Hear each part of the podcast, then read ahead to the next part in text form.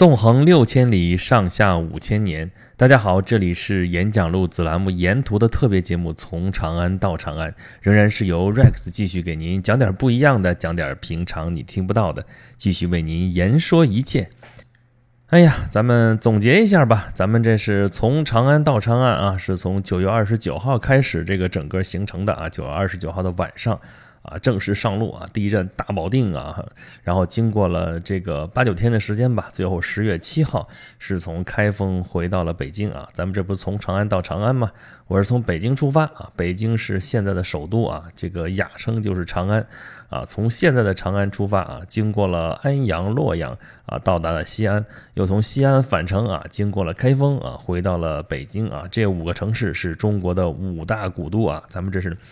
纵横六千里，上下五千年，一共跨过了这五大古都啊！每一期啊，每天一期节目，咱们把这些古都都挨个说了一遍啊。加上昨天说的南京、杭州，中国的七大古都，咱们这个节目里边算是说全了啊。咱们这个七大古都讲了一个遍，那么。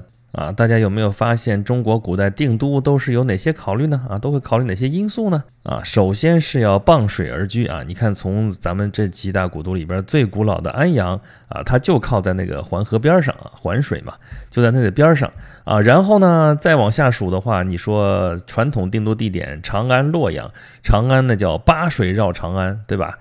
那洛阳呢？啊，号称三川啊，伊洛河三川啊，伊水、洛水、河水啊，这个河是黄河嘛啊，伊河、洛河和黄河，这个在这个河洛地区啊，所以说这也必须要靠在这个水边上哦。中间咱们还有个小插曲，说到邺城，邺城临近的就是漳河啊，因为那个邺城现在这个地方就属于邯郸市的临漳县啊，这个临近漳河嘛，所以叫临漳县。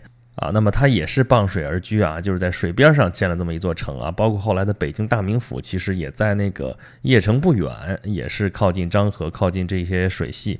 啊，再往后的话呢，啊，之所以定都在开封，就是看中了它靠近的汴河。啊，这个汴河呢是原来漕运的一个一条运河啊，后来是呃开封临近了黄河，它肯定也是傍水而居。啊，那么后来南京和这个杭州那也不用说了，南京旁边靠的就是长江啊，那个杭州旁边靠的就是钱塘江，这肯定也都是在水边上啊。那北京呢？北京这边也有水啊，这个有那个无定河啊，原来叫无定河，现在叫永定河啊，其实是我们的一个美好愿望啊。叫永定河，它也照样该发大水的时候发大水，但是最近不发大水了啊。还有什么温榆河呀？还有这些河，没有这些河的话，就没法建这些城市。啊，尤其是在古代啊，你要养活一个几十万、上百万人口的一个城市，没有水的话，这是完全不可想象的啊。所以头一条，这个用水一定要方便，一最好是傍水而居啊，就是在水边上建这么一座城啊。那么第二条呢，就是咱得注意它的山川形胜啊。这个从传统的定都地来看的话，长安、洛阳这个分别是关中和河洛地区，这都是一个小盆地啊。这四面环山啊，中间一块平地，平地呢有足够的面积可以耕种啊，可以有那个能够经济能够自给啊。尤其是长安八百里秦川的面积更大，所以说长安是最理想的定都定都之地啊。这个洛阳呢，其实小了一点，但是。它也还算比较，这个形势还算比较好吧。不过它那个位置不太好，位置咱们之前说过了啊。下围棋有句话叫“金角银边草肚皮”啊，这个关中地区在中国这个版图上来看的话，基本上属于金角。它站在一个角上的话，居高临下啊，这个那个东边的这些地方，如果有不平啊，有造反的那个，派个兵出去，这个就该灭就灭了啊。如果是实在灭不了，回来之后把那个关啊，函谷关也好，潼关也好一关，呃，基本上也能防守得住啊。所以说这种地方是最好的。那么洛阳呢，虽然也是周围啊，东有虎牢，南有伊阙啊，这个西有这个函谷关啊，北有什么什么。那个羊肠，嗯，北邙山啊，什么这地方，确实也把它给包起来。但它是在那个天下之中啊，真的是正中，呃，四战之地啊，他周围人都能打他。那他要出去的话，分兵作战，呃，确实也不好办啊。这跟德国的悲剧是一样的啊。德国就处在整个欧洲的中间啊，要真打起来，一般都要两线作战啊。有的时候南方如果再有个敌人，三线作战。那就更麻烦了啊！所以说，那个洛阳这个地方属于四战之地啊。这个山川虽然还足够形胜啊，但是那个周围这个这个战略位置确实不是特别好啊，这个万国来朝确实比较方便啊，到各个地方距离都差不多啊。但是真要是防守的话，真要是在这儿，呃，那个从军事的角度来考虑，从国防的角度来考虑的话，其实不是特别理想啊。但是这个关中残破以后啊，因为老是战乱啊，后来这个土地也荒芜啊，养不了那么多人，养不了一个首都了之后啊，就迁都啊，先是迁到洛阳，后来洛阳也残破了之后呢，啊，五代的时候就迁到了汴州啊，就是东京汴梁。啊，在这个地方呢，开封府啊，这处于华北大平原的南缘啊。这个从北边来看的话，是一马平川，到这儿是无险可守。这个位置确实不能算好，但是因为经济原因啊，经济因素这个时候上升到了一个非常重要的位置啊。你嗯，先养活起这些人再说嘛，对吧？所以说，呃，因为它有条汴河啊，因为它可以利用到漕运之力啊，所以说它迅速的发展起来，后来成为了定都地点。但是从这个啊，地形的角度来讲啊，从国防的角度来讲的话，确实不是特别好的一个理想的呃建都之地，呃，但是也实在是没有办法，你要不然的话，这些人都养不活，就咱就别说别的了。啊，那么后来在草原民族兴起之后啊，今天在知乎上还在跟人讨论这个问题，就是说，呃，宋朝的军事那么弱，到底是为什么啊？这个，呃，我看呢，其实宋朝的军事并不弱，但是他是实在没有办法了啊，因为他面对的敌人就很强，这不是汉朝时候的匈奴啊，不是那种就过来就抢掠一点东西就就走就拉倒那种那种游牧民族啊。而是迅速的向中原民族靠拢啊，向中原民族学习啊，学习的汉化的一定程度啊。高度组织化了的一些国家啊，他们从这个国家的规模和结构来讲，跟这个宋朝其实不相上下啊，所以宋朝想赢他们其实挺难的。而且宋朝一立国的时候就处于下风啊，这个幽云十六州一丢，这个北方无险可守啊，你只能靠一条黄河，那人家游牧民族可以直接长驱直入，而且人家有马，这个宋朝的养马地基本上都丢光光了啊，所以。这个打仗也打不起，这没有骑兵啊！这个面对骑兵的话，这个步兵完全就是在做一场噩梦啊！所以说这个事儿，你说完全怪宋朝吗？也不怪，但是实在是没有办法了。这个定都也只能定在这儿，呃，这个打仗也只能打成这样啊！终于最后连首都也没有守住啊！这个好歹还是留下了半壁江山。这个半壁江山定都就定在了南方啊，有的时候定在南京啊，就是原来叫建业、健康啊，有的时候定在了杭州啊，杭州就是现在的杭州。呃，那么定在这个地方的话呢，南京这个地势还算比较险要，有长江之险啊，周围还有这个中山啊、石头城啊，还有周围这些山。啊，杭州嘛，还可以有钱塘江啊，南而且南方多山嘛，所以说这个防守起来也还呃算是比较方便啊。这个你看蒙古灭南宋的时候，花了好几十年的时间才把它整个打下来啊。不光是这个江南地区啊，包括西南，包括那个呃整个南方的丘陵啊，长江中下游的这些丘陵地带都是比较难打的，尤其是蒙古人虽然。这个扫平欧亚啊，但是它是以骑兵为主啊，真正在这山地里边它施展不开啊，所以说蒙古灭金打了几十年，但是几十年终于还是就把它给打下来了。所以说你光是那个衣冠南渡守在南方这个地方是不行的啊，所以王朝建都还是要有一个进取心啊，至少要有一个姿态啊。啊，那么后来草原民族入主中原，他们选择首都的时候，跟呃这个汉族人选择首都的这个考虑的地方可就不太一样了啊，啊，所以说他们会倾向于像北京这样的地方啊，啊，咱们前面节目讲过了啊，长期以来像北京这种地方啊。本来是属于边境地区啊，是边塞地区啊。你想想，北边就已经是长城了啊，这个地方其实离中原有点远了啊。但是呢，如果草原民族来定都，他就会选择像这样的地方啊，因为它正好是处在这个农耕民族和草原民族交界的地方。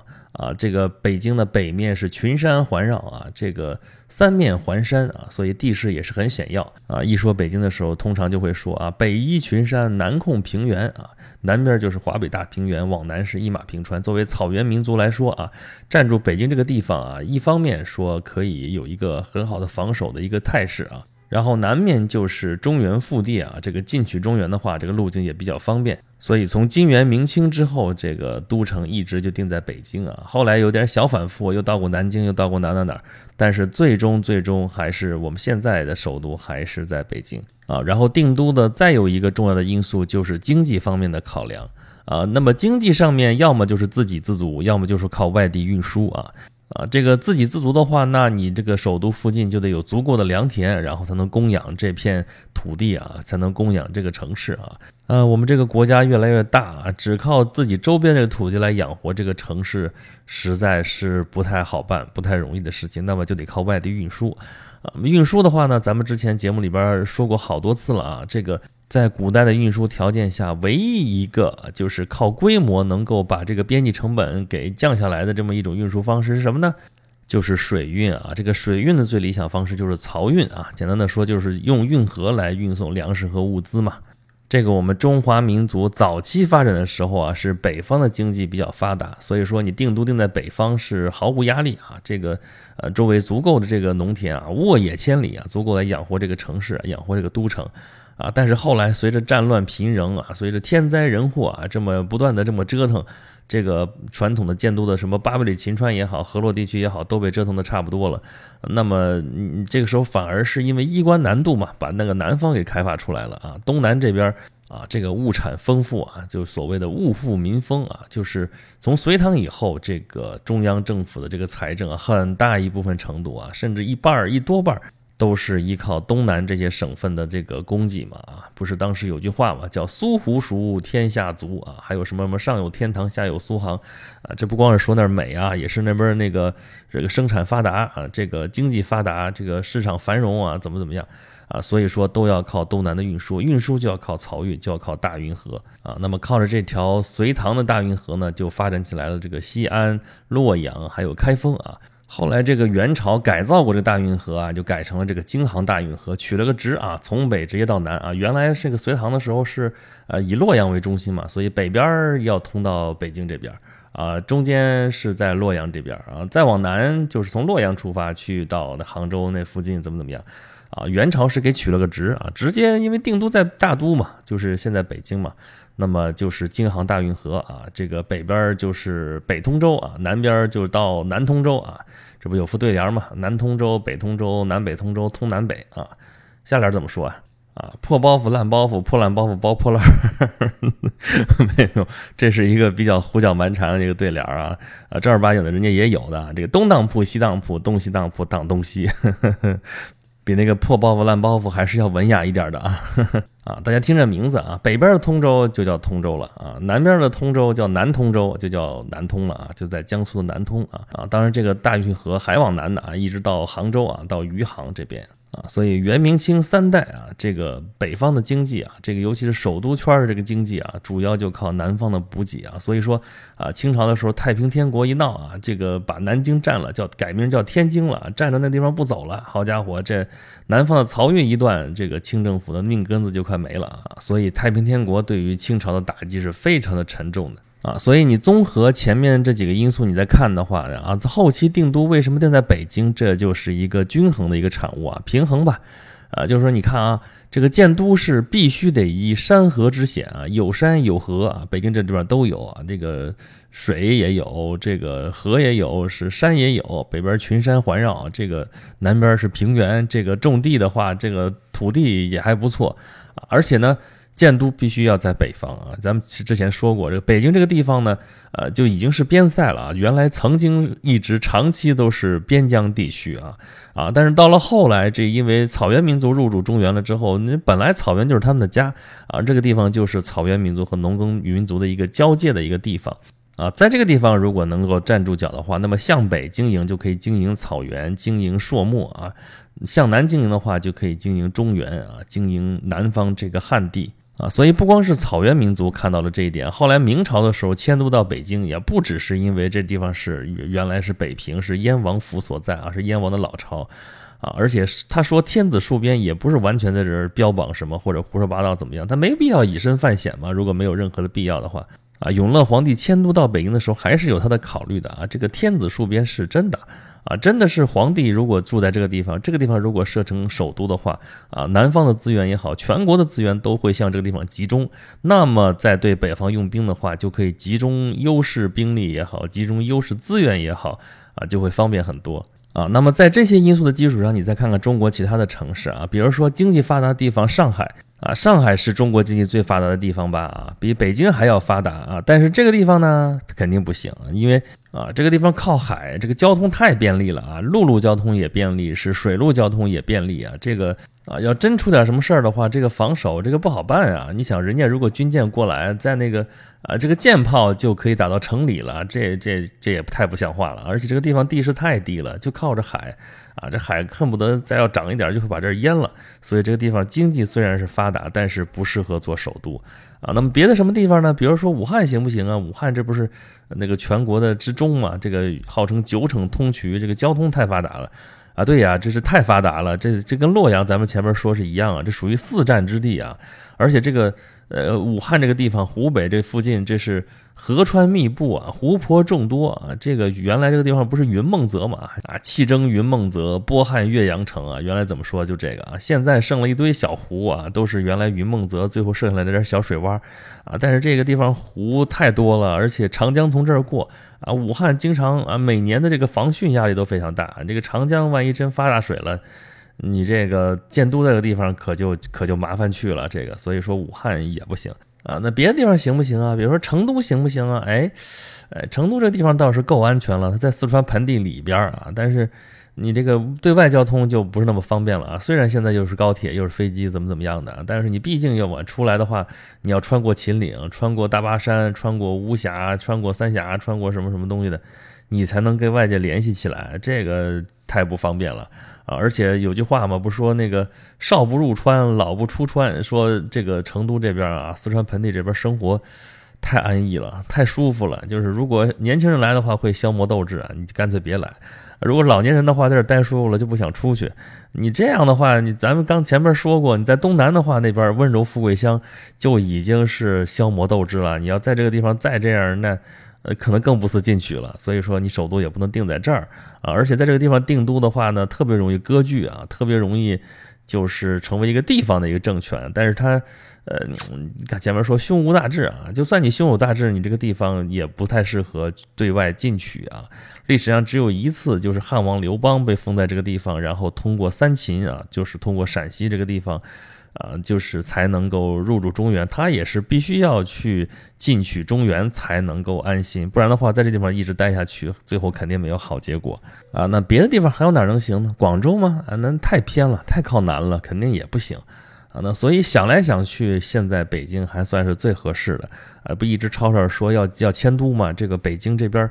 啊，那个大城市病啊，什么都越来越明显了啊！这个又堵车啊，这个尾尾气弄的这个雾霾呀，这个空气又不好啊，怎么怎么样的啊？这个大城市病嘛，归根结底还是因为集中造成的啊！咱们前面说过了，集中是工业时代最明显的标志啊。这个规模化、集中化，什么东西都要集中在一起，所以才会有这些问题啊！你这每天必须都得固定的时间上下班，所有的人都一样，那你上下车、上下班能不堵吗？不堵都奇了怪了啊！大家都统一过一个假期，那这个假期那肯定那到哪儿都拥堵啊！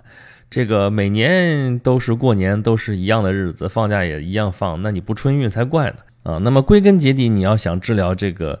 呃，大城市病的话，那就要解决这个集中的问题，而且是过分集中的这个问题啊。那你怎么办呢？啊，那集中的反面就是分散呗啊，那就是要把原来的功能过于集中的，原来的这个事件过于集中的，原来的资源过于集中的，都要想办法疏解，想办法分散啊。而且分散的既要有效啊，又要有效率啊。所以说，这是一个很大的一个课题。啊，如果我们能够把城市的功能分散开啊，能把那个每个人的工作分散开，工作的时间分散开啊，所有的这些资源都可以有效的配置、有效的分散的话啊，那么大城市病里边所有被人诟病的，比如说什么交通拥堵的问题啊、雾霾的问题啊、什么长途通勤的问题啊、还有春运的问题啊，啊，还有黄金周人流过于密集的这种问题啊，都可以解决啊。如果到那个时候的话，那么首都定在哪里可能都行啊，到时候再说吧。啊，总之吧，这个定都其实是一个特别有讲究的一件事儿啊。前面咱们讲的是中国定都的一些考虑啊，再随便举几个例子，咱们看看外国人怎么定这个都啊。这个经济虽然这个都城应该是比较发达的，但是呢。也不一定啊，尤其是这个国家太大、发展不平衡的时候，为了让那个那个老少边穷地区吧，中国人说就是这样，就是让那些贫困地区能够好好的发展起来的话呢，这个首都迁过去可能是一个不错的选择啊，比如说巴西就把这个首都从里约热内卢啊一直迁到了内陆城市巴西利亚啊，想把内陆地区好好的发展发展，这也是一个不错的选择啊。再比如说像韩国啊，他为什么要把那个首都啊，首都永远肯定是在首尔啊，这个，但是他为什么要建一个行政的副中心呢？啊，嗯，就是要把一部分的政府功能要迁到那边去呢？啊，就是因为国家本来就小，而且这个首都离它那个战战线啊，就是跟北朝鲜的那个分界线。就有点太近了，这个人家就不用导弹，这个火箭炮就可以过来了。那你可能就虽然现在是和平年代不打仗，但是每年还都搞点摩擦什么的，这老提心吊胆的也不是个事儿啊。所以就把这个行政中心的一部分功能啊，就远远的迁到了南方去了啊。这类似这样的迁都呢还有很多啊，比如说哈萨克斯坦啊，啊，比如说像缅甸啊这样的国家都是会有这样的考虑。好吧，今天咱们是捋了捋这个从长安到长安整个这个系列的内容啊，然后把这个呃古都的这个文化啊，把这个定都的一些考虑的因素啊，跟大家好好的说了一说。哎呀，要想仔细说的话，这个内容还多得很。但是咱们节目设定的就是不是特别长啊，就太长了，估计大家也听烦了啊。所以在今天结束这个节目之前啊，也是在结束咱们这个从长安到长安这个系列节目之前。我想好好的向大家表达一下感谢啊，感谢大家的耐心的听我的节目啊，耐心的听我这个絮絮叨叨的这些碎碎念。呃，这个我当时是 不知道怎么琢磨的，就说咱们整这么一个项目吧，啊，要给自己一个挑战，这个一天更一期节目，实在是有点累啊。你想。我这出去旅行的过程当中啊，白天开车啊，这开车经常就离着好几百公里，一开开三五个小时都很正常。开到了之后呢，要去逛啊，这个景点呢选的都是一些比较有特色的地方，还得认认真真去看啊。看完拍照片啊，弄完了之后啊，晚上呢还要回到宾馆去做节目，这事儿啊，宾馆啊。这个 并不是每个宾馆都适合做节目啊，比如说有的宾馆就没有一个合适的台面啊，只能在茶几那个地方就坐的特别矮，在那录啊，也不是特别舒服啊。然后多数地方宾馆虽然是现在是信息时代，但是那个 WiFi 都不是特别灵啊，所以每天我还要跟 WiFi 做斗争啊。这个录完节目要上传，有的时候一传传半天啊，等都等不及，都快等睡着了，也得等它传上去。呃，这个确实是一次不太容易的一次特别的经历吧。啊，不过谁让我选择了这个呢？啊，出发之前我不就跟大家说嘛，咱们这个是啊，古都自驾自虐游啊，这个没办法，这个自己吹出去的牛，这个含着眼泪也要把它做完。